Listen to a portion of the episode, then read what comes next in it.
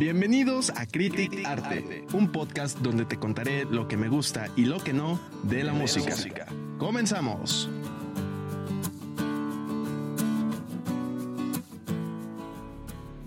Buenos días, buenas tardes, buenas noches. Todo depende de la hora en la que estés escuchando este podcast.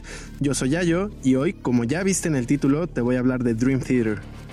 Dream Theater es una banda estadounidense de metal progresivo, fundada por Mike Pornoy, John Myung y John Petrucci en 1985 durante su estadía en Berklee College of Music de Massachusetts.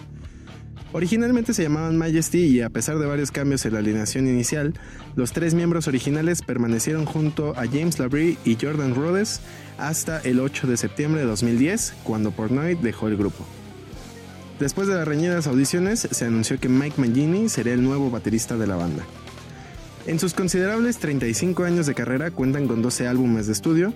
El primero fue lanzado el 6 de marzo de 1989 bajo el sello MCA Records y se titula When a Dream and They Unite.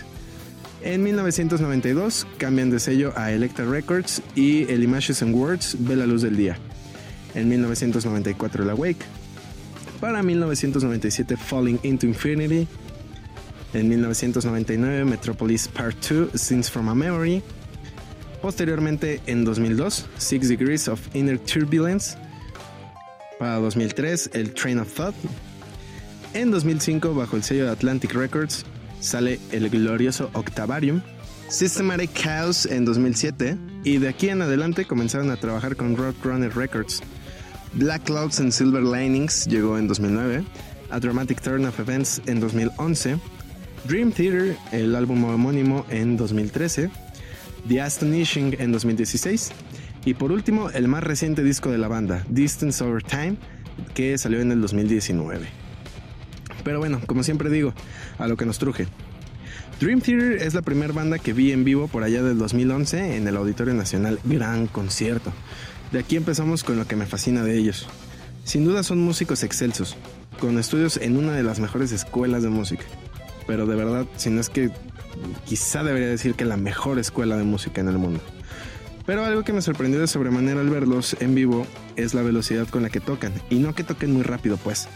O sea, sí tocan muy rápido y muy lento. Todo depende. Pero escucharlos en vivo es casi como escucharlos en un disco.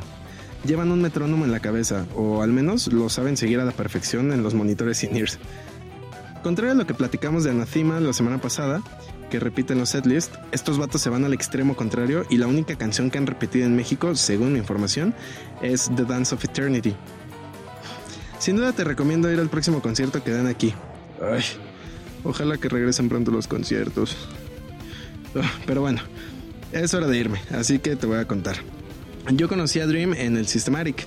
Sin embargo, mi disco favorito se debate entre el Six Degrees, el Scenes from a Memory y el Black Clouds. La decisión de recomendar una canción fue muy difícil para mí, igual que el disco claramente. Así que para esto le consigné la misión a mi hermano. Entonces, pues, el Chuy te recomienda Panic Attack del Octavarium. escucha la rolita en Spotify o la plataforma que tú prefieras y espero que de verdad la disfrutes. Es una gran banda. Me despido y te agradezco por escuchar. No te pierdas la próxima semana un nuevo episodio de Critic Arte. Recuerda que me puedes seguir en Instagram y Twitter como YayoMR- y en Facebook como YayoMRPH. Hasta pronto.